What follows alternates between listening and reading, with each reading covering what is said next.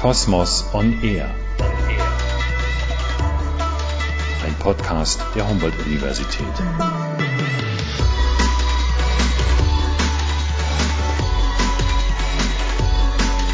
Herzlich willkommen zu Kosmos on Air. Mit dieser Podcast-Serie setzen wir die Kosmos-Vorlesungen fort, die derzeit leider nicht in Präsenz im schönen Senatssaal der Humboldt-Universität zu Berlin, in Berlin-Mitte stattfinden können. Deswegen begrüßen wir Sie sehr gerne jetzt zu diesem Podcast. Mein Name ist Christoph Schneider, ich bin Professor für Klimageografie an der Humboldt-Universität zu Berlin und heute habe ich als Gesprächspartner Professor Manfred Wendisch von der Universität Leipzig zu Gast. Ja, hallo, ich freue mich auf den Podcast. Äh, ich sitze gerade in meinem Büro hier in, an der Universität und äh, umgehe damit die Bandbreitenprobleme, die ich äh, bei mir zu Hause im Keller mit dem Internet habe. Ja, schön, Manfred, dass es geklappt hat, äh, dass wir uns heute verabreden konnten für diese Podcast-Folge von Cosmos on Air. Ich selbst sitze im Homeoffice in Berlin-Schöneberg. Äh, die Kosmos-Vorlesung haben wir 2019 anlässlich des 250. Geburtstags von Alexander von Humboldt neu aufgelegt und wollen die auch weiterführen und eben jetzt in diesem speziellen Format. Mit dem heutigen Podcast ähm, wenden wir uns einem Thema zu, das auch in gewisser Weise bei Alexander von Humboldt schon aufleuchtet.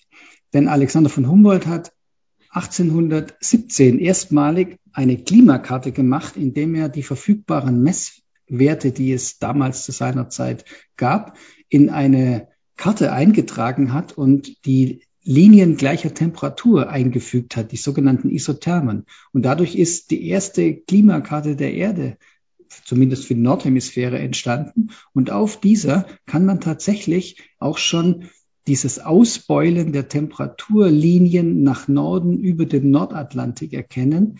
Das heißt, man kann darin sehen, wie der Golfstrom hm, eine Wärme aus, der, aus dem tropischen Nordatlantik und aus der Karibik in Richtung Nordeuropa ähm, und Arktis bringt.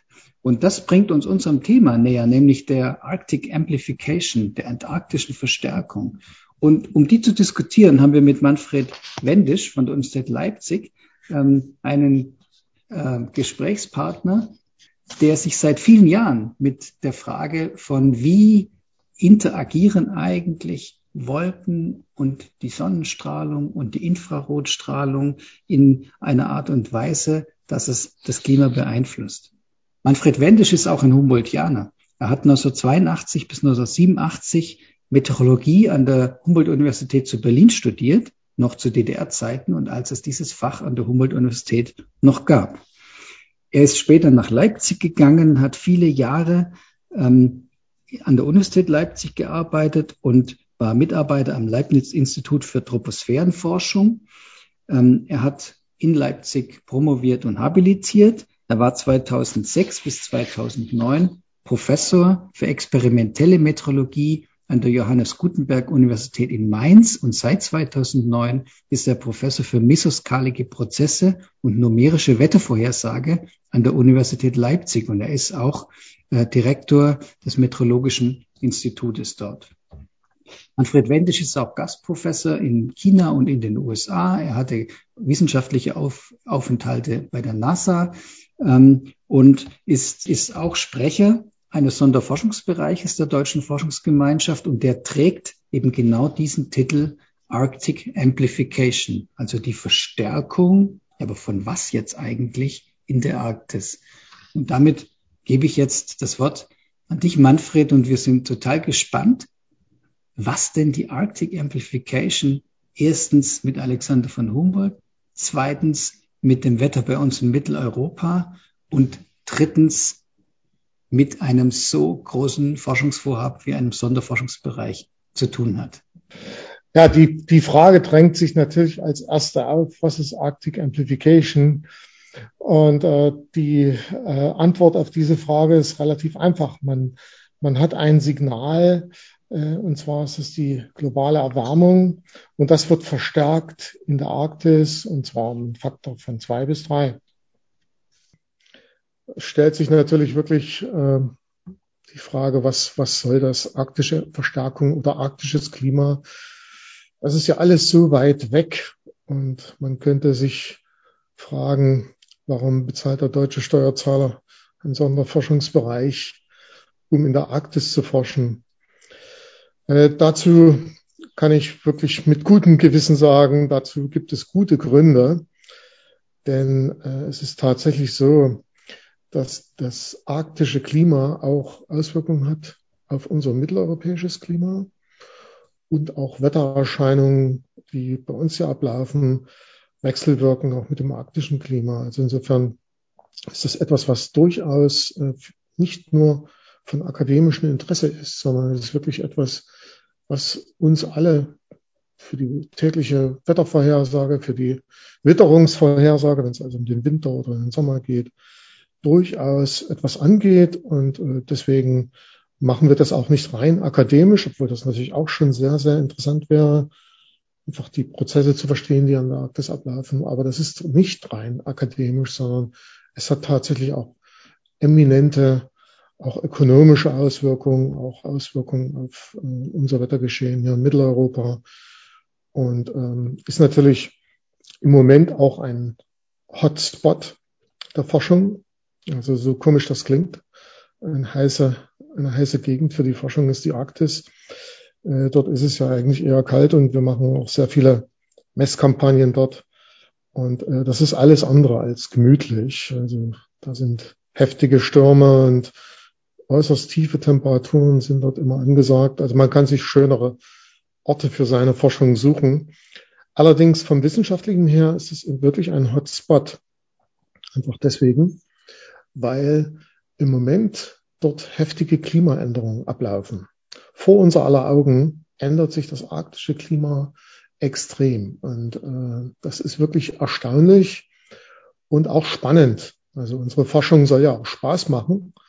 Und äh, das ist die Gegend, wo, äh, wo es also im Moment auch viel zu holen gibt, würde ich mal sagen. Also auch an wissenschaftlichen Fragen, die beantwortet werden müssen und äh, an äh, ja, offenen, offenen Problemen, die wichtig sind. Also vielleicht nochmal, um, um grundlegend zu sagen, was verbirgt sich hinter dem Begriff arktische Verstärkung. Verstärkung, da wird also irgendein Signal verstärkt. Das ist wie in der Elektrotechnik. Und in der Klimaforschung sind das also Prozesse, die einen, ein Ausgangssignal sozusagen verstärken. Das Ausgangssignal ist die globale Erwärmung. Die ist weithin anerkannt äh, als Fakt und auch weithin spürbar und sichtbar. Also wenn man sich globale Karten anguckt, wie sich die Temperatur in den letzten 100 Jahren ändert oder geändert hat, dann sieht man also viel rote Farbe. Rot deutet an, dass das Erwärmung ist. Und global hat sich also unsere Erde stark erwärmt. Man redet so Pi mal Daumen, ein, ein Grad in 100 Jahren, sowas ungefähr schätzt man ab, aber nur Pi mal Daumen. Da denkt man, das ist nichts. Doch, das ist viel, denn es geht, wie gesagt, um um Mittelwerte, globale Mittelwerte. Und äh, das sind ein Grad Celsius oder ein Kelvin, wie man eigentlich genauer sagen müsste, also eine ganze Menge. Das ist das Ursprungssignal. Und dieses Signal wirkt global und in der Arktis wird diese Erwärmung verstärkt. Das heißt also, man, äh, man, man misst dort nicht nur ein Grad äh, Celsius Erwärmung in den letzten 100 Jahren, sondern viel, viel höhere Werte, was die Erwärmung angeht. Also wenn man die globale An Karte sich anschaut, dann ist das wirklich ähm, dunkelrot in der Arktis. Und äh, die, äh, man, man kann so wieder Pi mal Daumen ungefähr abschätzen, dass diese ein Grad globale Erwärmung so mit dem Faktor zwei bis drei verstärkt sind in der Arktis. Das ist also die Erwärmung, die wir auf dem Globus derzeit mitmachen, in der Arktis um Faktor zwei bis drei verstärkt ist. Und das ist also wirklich äh, ja eine, eine dicke Zahl. Das ist also nicht, das kann man nicht so einfach in, in Skat drücken, sondern das sind äh, das sind Auswirkungen, die man auch klar erkennen kann. Also das prominenteste Beispiel für diese Auswirkungen ist ja der Rückgang des, der Eisbedeckung in der Arktis. Ja, die Arktis ist ja ein großes Meer, der arktische Ozean, mit Kontinenten drumherum.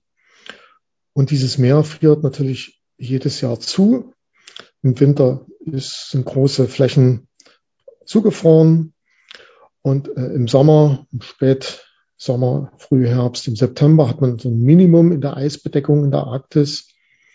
Und diese Eisbedeckung im Sommer ist also auch um die Hälfte zurückgegangen in den letzten 30 bis 40 Jahren. Also die Hälfte der Fläche war mit Meereis bedeckt äh, oder mit, mit mehr Meereis bedeckt sozusagen.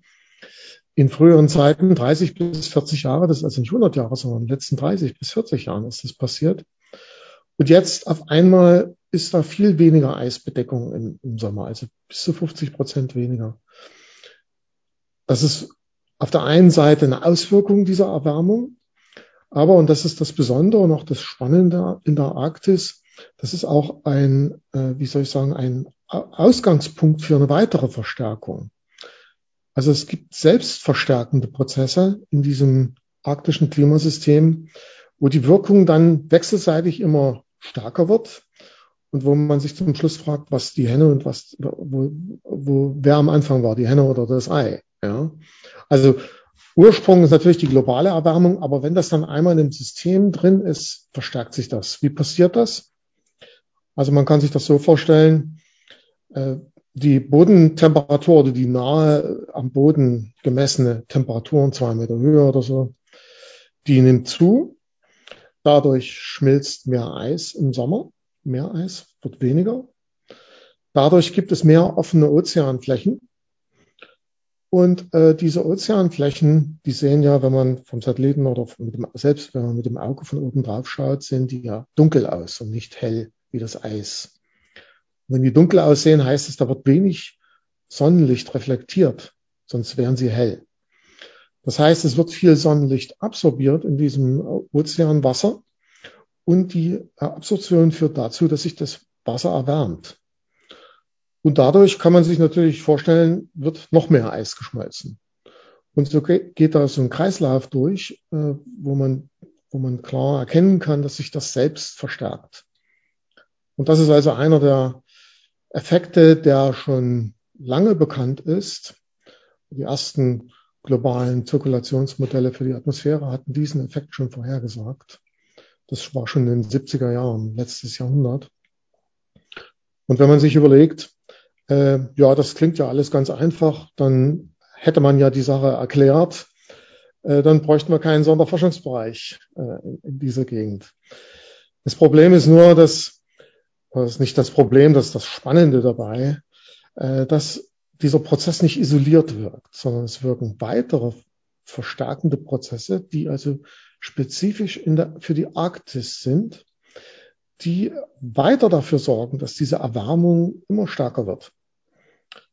Ja, und äh, ich hatte das vorhin schon gesagt, wenn das Meereis verschwindet oder wenn das im Sommer immer weniger wird und im Sommer vielleicht mal eine Arktis eisfrei sein wird. Da gibt es also Vorhersagen, die das, die das äh, behaupten, dass also in 30 bis 50 Jahren der arktische Ozean eisfrei sein wird im Sommer. Dann hat das gewaltige ökonomische Auswirkungen. Man hat das jetzt gesehen beim Suezkanal, wo der mal verstopft war. Äh, das hat solch, solche extremen Auswirkungen auf den, die Wirtschaft äh, in der ganzen Welt. Und äh, wenn man jetzt von Asien über äh, die Arktis, über eine eisfreie Arktis nach Europa äh, mit dem Schiff fahren könnte, würde es unwahrscheinlich viel Geld sparen. Und äh, da sind also die Leute, äh, die Ökonomen schon in den Startlöchern. Die Wirtschaft sitzt in den Startlöchern und wartet eigentlich darauf, dass die Arktis wegschmilzt, das, das Meereis, weil dann natürlich äh, ungeahnte ökonomische Möglichkeiten sich eröffnen, die nicht alle positiv sind, beziehungsweise sehr viele von denen können negative Auswirkungen haben. Aber man kann sich drehen und wenden, wie man will. Es wird Auswirkungen geben und die, die Wirtschaft wird diese Vorteile nutzen. Ich komme jetzt nochmal zurück auf diese Prozesse. Ich hatte ja also diesen Albedo, das nennt man Albedo-Effekt, diese Rückstrahlung, äh, diese erhöhte Rückstrahlung, wenn, wenn kein Meereis da ist. Also diesen Effekt, das ist nicht der einzige Effekt. Ich hatte gesagt, er ist gekoppelt mit anderen Effekten. Als da wären zum Beispiel äh, die, der Wolkeneffekt, ein Effekt, äh, der in der Arktis speziell ist und der da, dazu führen könnte, dass die Arktis sich immer weiter erwärmt. Wenn man sich das vorstellt, eine Wolke hier bei uns in Leipzig oder in Berlin, äh, eine tiefe Wolke wirkt eher abkühlend. Also sobald die Wolke sich vor die Sonne schiebt, wird es erstmal kühler am Boden. Äh, es gibt aber auch eine wärmende Wirkung der Wolke, nämlich dadurch, wenn zum Beispiel in der Nacht die Sonne sozusagen ausgeknipst ist, dann hat so eine Wolke eher eine erwärmende Wirkung. Das ist wie so eine Bettdecke, sage ich immer zu unseren Studenten, die man sich so über den Kopf zieht. Äh, wenn die Sonnenstrahlung weg ist, wärmen die, die Emissionen durch die Wolke die Bodentemperatur. Und äh, hier in Berlin oder in äh, Leipzig ist die Nettowirkung eigentlich so, dass die Wolke eher abkühlt, weil man hat einmal diese erwärmt, diese, diese, diese abkühlende Wirkung und äh, netto wird es eigentlich meistens eine Abkühlung. In der Arktis hingegen ist das anders. In der Arktis haben Sie einmal den Ozean unter der Wolke oder das Meereis. Und wenn Sie das Meereis drunter haben, ist es also so, dass die Wolke wärmend wirkt. Auch wenn die Sonne scheint. Zumindest wirkt sie weniger abkühlend, deutlich weniger abkühlend als äh, äh, in anderen äh, Gebieten der Erde. Das ist also ein spezifisches Charakteristikum der Arktis, was auch dazu beitragen könnte, da ist man sich noch nicht ganz äh, wirklich hundertprozentig sicher, das könnte dazu beitragen, dass diese, äh, diese globale Erwärmung verstärkt wird. Ja, weitere Prozesse, und da komme ich jetzt auch auf die Wechselwirkung mit unserem Wetter zu sprechen, sind äh, beispielsweise äh, der Fakt, dass man beobachtet, dass es also mehr Warmlufteinbrüche in die Arktis und Kaltluftausbrüche aus der Arktis heraus gibt. Da gibt es eine Erklärung, die man durchaus gut verstehen kann, obwohl sie schwierig zu beweisen ist. Man kann sich ja vorstellen, wenn in der Arktis die Temperatur stärker ansteigt als in den mittleren Breiten, dann ist natürlich der Temperaturgradient zwischen den mittleren Breiten und der Arktis geringer. Und damit ist auch klar, dass der Antrieb für die Zirkulation, für die atmosphärische Zirkulation auch geringer wird. Man kann sich das so vorstellen wie so eine Rodelbahn, ja, äh, mit einem starken Gefälle. Wenn ich ein starkes Temperaturgefälle habe, dann rutscht man da natürlich mit seinem Schlitten äh, viel stärker runter, als äh, wenn das, wenn der Gradient geringer ist. Und dann kommt auf der Erde natürlich noch die Corioliskraft hin, hinzu, die die ganze, die, die Windgeschwindigkeit nach rechts ablenkt. Und deswegen hat man also einen starken Westwind äh, zwischen den polaren Luftmassen und den äh, Luftmassen in den mittleren Breiten. Hat man also so ein Westwindband, das läuft rundherum und steuert im Prinzip unsere tiefen Hochdruckgebiete. Wenn jetzt dieser Gradient, also diese Rutsche und dieser Antrieb für, die, für dieses Westwindband, wenn er jetzt geringer wird, dann äh, kriegt man äh, verschiedene, äh, also dann gibt es bestimmte Auswirkungen, dass man also zum Beispiel stärkere Ver Verwellungen hat.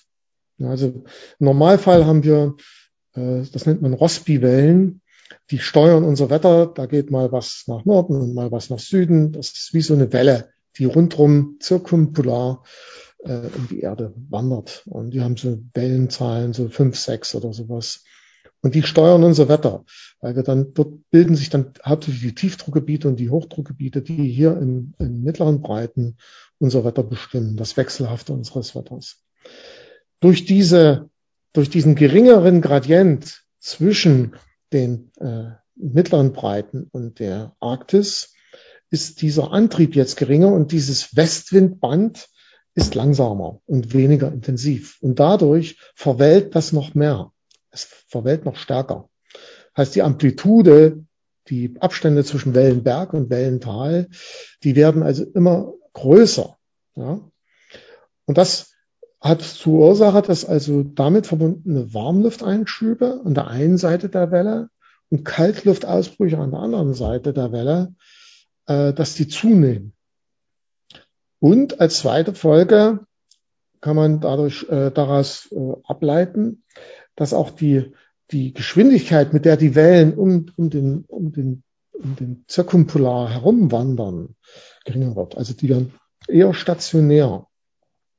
Und das heißt, mit anderen Worten, wir könnten zum Beispiel im Winter öfters mal stärkere Warmluftperioden haben, so wie wir das eigentlich in den letzten Wintern gehabt haben, auch oft beobachtet haben. Oder wenn man auf der anderen Seite der Welle ist, in Nordamerika zum Beispiel haben wir extreme Kaltluftausbrüche gehabt in, ähm, in Nordamerika. Also Chicago hatte also minus 30 Grad und, äh, und das über längere Zeit.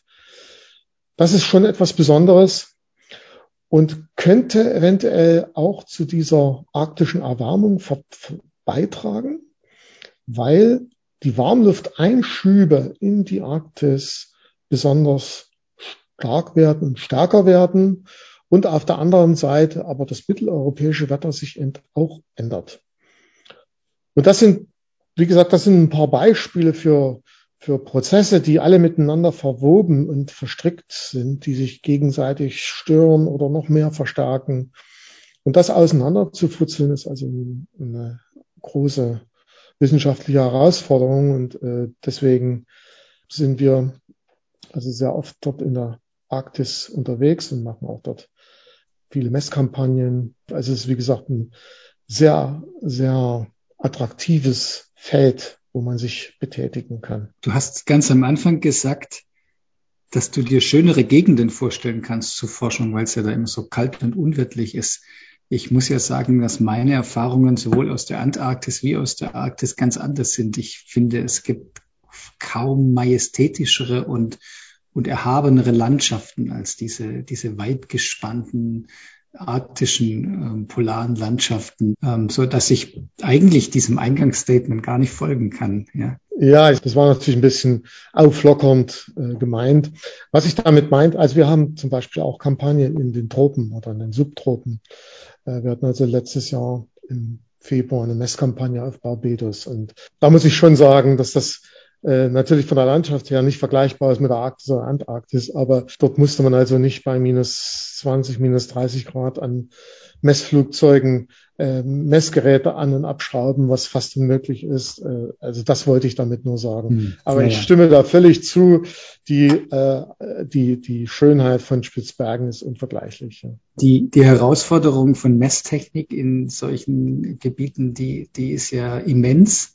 Ich glaube, dieser Sonderforschungsbereich Arctic Amplification, der war doch jetzt auch sehr integriert in diese Messreise der Polarstern unseres deutschen Forschungseisbrechers, der den eigentlich über ein ganzes Jahr hinweg in der Arktis ähm, rumgeschippert ist, um, um auch die Daten aufzuzeichnen für, für euren Sonderforschungsbereich ähm, an den Universitäten in äh, Leipzig, Bremen und Köln. Genau so ist das. Das war also einer der wesentlichen Treiber für uns, auch äh, was diese was diese zweite Phase unseres Sonderforschungsbereiches angeht, auch eine starke Motivation. Es war tatsächlich so, dass also im September 2019 die Polarstern auf Reise gegangen ist, von Tromsø aus äh, losgeschippert ist, Richtung Norden. Und die Idee dabei war, sich in, ja, im Norden einfrieren zu lassen und dann mit der Meeres- und Eisströmung äh, dann ein ganzes Jahr lang zu treiben. Und äh, es wurde dann, also das Schiff an sich war natürlich vollgepackt mit jede Menge Messinstrumenten, was man sich also vorstellen kann. Und äh, das war aber nicht alles, sondern das Schiff, nachdem es so eine, so eine äh, ja, Float, also ein, eine Scholle gefunden hatte, äh, hat also dort angedockt an so einer Eisscholle und hat ein, ein Messnetz aufgebaut äh, rund um die Scholle herum und rund um die oder auf der Scholle rund um das Schiff herum. Und äh, da wurde also so ein Netz geknüpft, was bis zu 50 Kilometer rund um das Schiff Messungen aufgenommen hat für ein ganzes Jahr. Und das war natürlich toll. Das war sozusagen der Traum eines ähm, Arktis-Wissenschaftlers damit involviert zu sein. Das ist also eine Riesenaktion. Äh, das, ich glaube, das waren 600 Leute letztendlich beteiligt und äh, jede Menge Geld. Ich, ich traue mir gar nicht, die Summe zu sagen. Ähm, aber das ist eine Sache, die sich lohnt, äh, weil aus der inneren Arktis äh, einfach keine Daten da sind. Also wir wissen nicht, ob unsere Modelle, die wir laufen lassen, numerische Wettervorhersagemodelle, Klimamodelle, ob die überhaupt richtig funktionieren in diesen Breiten. Das weiß, weiß man einfach nicht. Und äh, dazu, das war einer der Gründe, warum dort also ein ganzes Jahr lang durchgemessen wurde. Und wir sind alle heilfroh, als wir zurückgekommen sind, wussten, es ist gut gegangen. Corona hat ja da auch massiv Probleme gestiftet, aber es ging letztendlich alles erstaunlich gut. Und äh, wir haben jetzt also einen riesen, riesen Sack voll Daten, mit denen wir jetzt arbeiten. Die, die werden euch und viele andere ja wahrscheinlich noch viele Jahre beschäftigen. Nämlich gehe ich davon aus, das ist ja keine, keine Sache, die man in wenigen Monaten abhandelt. Alleine die Vorbereitung der Mosaikkampagne ging über Jahre und das Auswerten der Daten wird sicher jetzt auch viele Jahre dauern.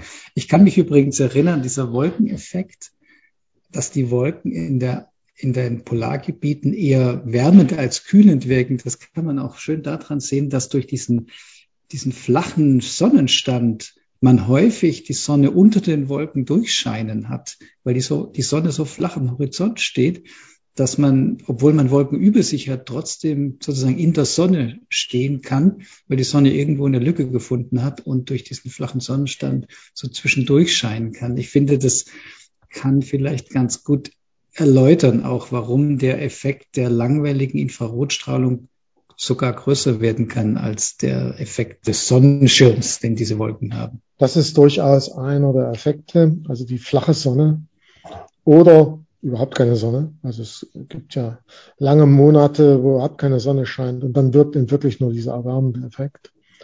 Aber die flache Sonne in, äh, im Zusammenspiel mit dem hellen Untergrund, der macht also diese abgemilderte kühlende Wirkung. Also es ist durchaus so, dass die, wenn, wenn nur die Sonnenstrahlung betrachtet wird, nach wie vor diese Wolken kühlend wirken, aber bei weitem nicht so stark, wie das, ähm, wie das in, in mittleren Breiten mit höheren Sonnenständen ist. Aber das sind Besonderheiten in der Arktis, die, die man nur dort findet und die in ihrem Zusammenspiel sozusagen als Cocktail äh, diese erhöhte Klimaempfindlichkeit ausmachen. Und ich habe dich richtig verstanden und interpretiert.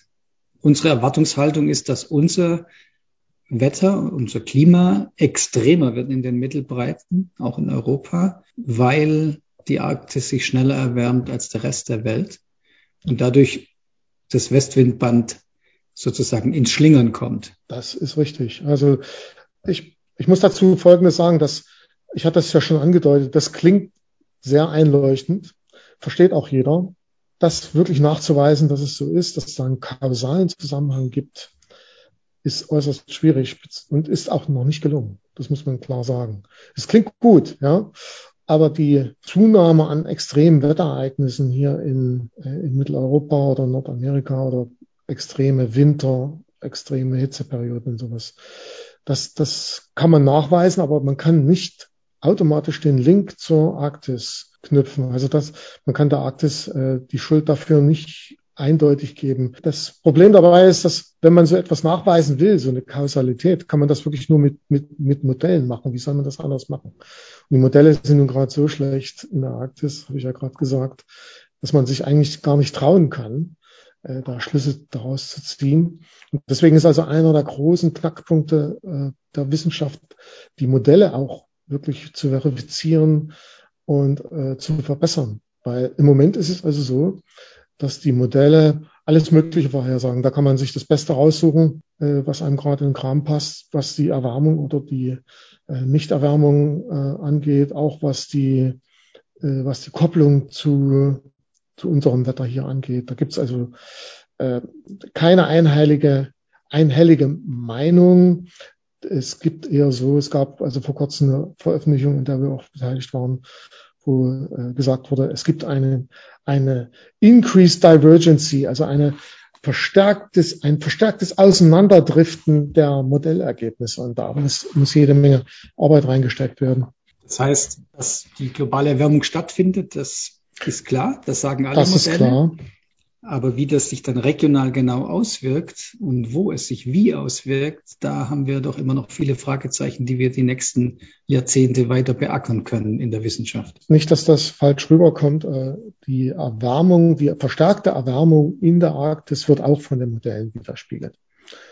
Aber die, der Link zum mitteleuropäischen oder Wetter in den mittleren Breiten, der ist alles andere als äh, nachgewiesen. Das heißt, es bleibt spannend. Und äh, wir haben ja jetzt in diesem Winter einige solche ähm, Ereignisse gehabt, die man da einordnen könnte, wenn man wollte, wie diese immensen Schneefälle in Madrid oder eben die von dir angesprochenen Kaltlufteinbrüche in Nordamerika. Auch äh, hier in Mitteleuropa hatten wir ja anhaltende Kälteperioden davor und danach extreme Warmperioden, die den deutschen Wetterdienst ja veranlasst haben, festzustellen, dass es noch nie sechs Tage am Stück gab, in dem es im Februar in Deutschland über 20 Grad warm war, wie jetzt in diesem Februar 2021. Also diese Extreme, die man vielleicht mit dem mit der Arctic Amplification in Verbindung bringen kann, die scheinen wir ja schon tatsächlich ähm, immer häufiger zu, zu erleben. Ja, also da, da würde ich mich zum klaren Ja durchringen. Aber es ist eben, wie gesagt, verfrüht und auch nicht abgesichert das jetzt der Arktis in die Schuhe zu schieben. Da gibt es auch andere Player äh, in anderen Bereichen äh, der, der Erde, die da eine Rolle spielen. Und übrigens, um auch auf den ganz am Anfang erwähnten Golfstrom zurückzukommen, das ist natürlich auch ein wichtiger Player in diesem ganzen arktischen Klimageschehen. Wie insgesamt der Ozean als solcher eine wichtige Rolle spielt. Er verlangsamt ja immer die Entwicklung etwas, weil er thermisch so träge ist. Und äh, deswegen könnte man sich auch überlegen, warum zum Beispiel in der, in der Antarktis so eine starke Klimaänderung wie in der Arktis nicht zu beobachten ist derzeit. Und da ist ein, einer der Gründe da. Wir haben auch Ozeankomponenten in unserer Forschung mit in der Arktis, die äußerst wichtig sind. Wahrscheinlich haben wir über den Ozean noch weniger Messdaten als über die Atmosphäre und in diesen hohen Breiten sowieso. Ähm, das wäre auch ein tolles Thema für, für einen weiteren Podcast, ne? also die, den Vergleich zwischen Arktis und Antarktis zu ziehen im Klimawandel. Aber wir machen jetzt hier nicht nochmal ein neues Thema komplett neu auf, sondern ich glaube, das ist ein guter Punkt, dass ich mich erstmal bei unserem Referenten Manfred Wendisch, Professor an der Universität Leipzig, bedanken möchte für, für diese ähm, Einblick und die tollen Ausführungen zur Arctic Amplification. Wenn Sie mehr wissen wollen über die arktische Verstärkung, über die Arctic Amplification, das Internet ist voll mit guten Links, mit interessanten wissenschaftlichen Aufsätzen. Ich würde Sie ermuntern, im Internet zu krabbeln und zu gucken, was Sie dazu finden und die entsprechenden Medienberichte zu verfolgen. Für heute sind wir damit zum Ende gekommen unseres Podcasts ähm, Humboldt on Air ähm, mit diesem Ausflug in die Arktis, mit diesem Ausflug in ein Spezialthema des, der, der Erforschung des Klimawandels. Ähm, ich bedanke mich herzlich beim Referenten Manfred Wendisch, Professor für Meteorologie an der Universität in Leipzig. Mein Name ist Christoph Schneider. Das war Kosmos on Air. Und wenn die Pandemie überwunden ist, dann freuen wir uns natürlich, Sie wieder im Senatssaal der Humboldt-Universität zu Berlin zu begrüßen zu dürfen bei einer Fortsetzung der Kosmos-Vorlesung im gewohnten Format. Bis dahin, bleiben Sie gesund und auf Wiederhören.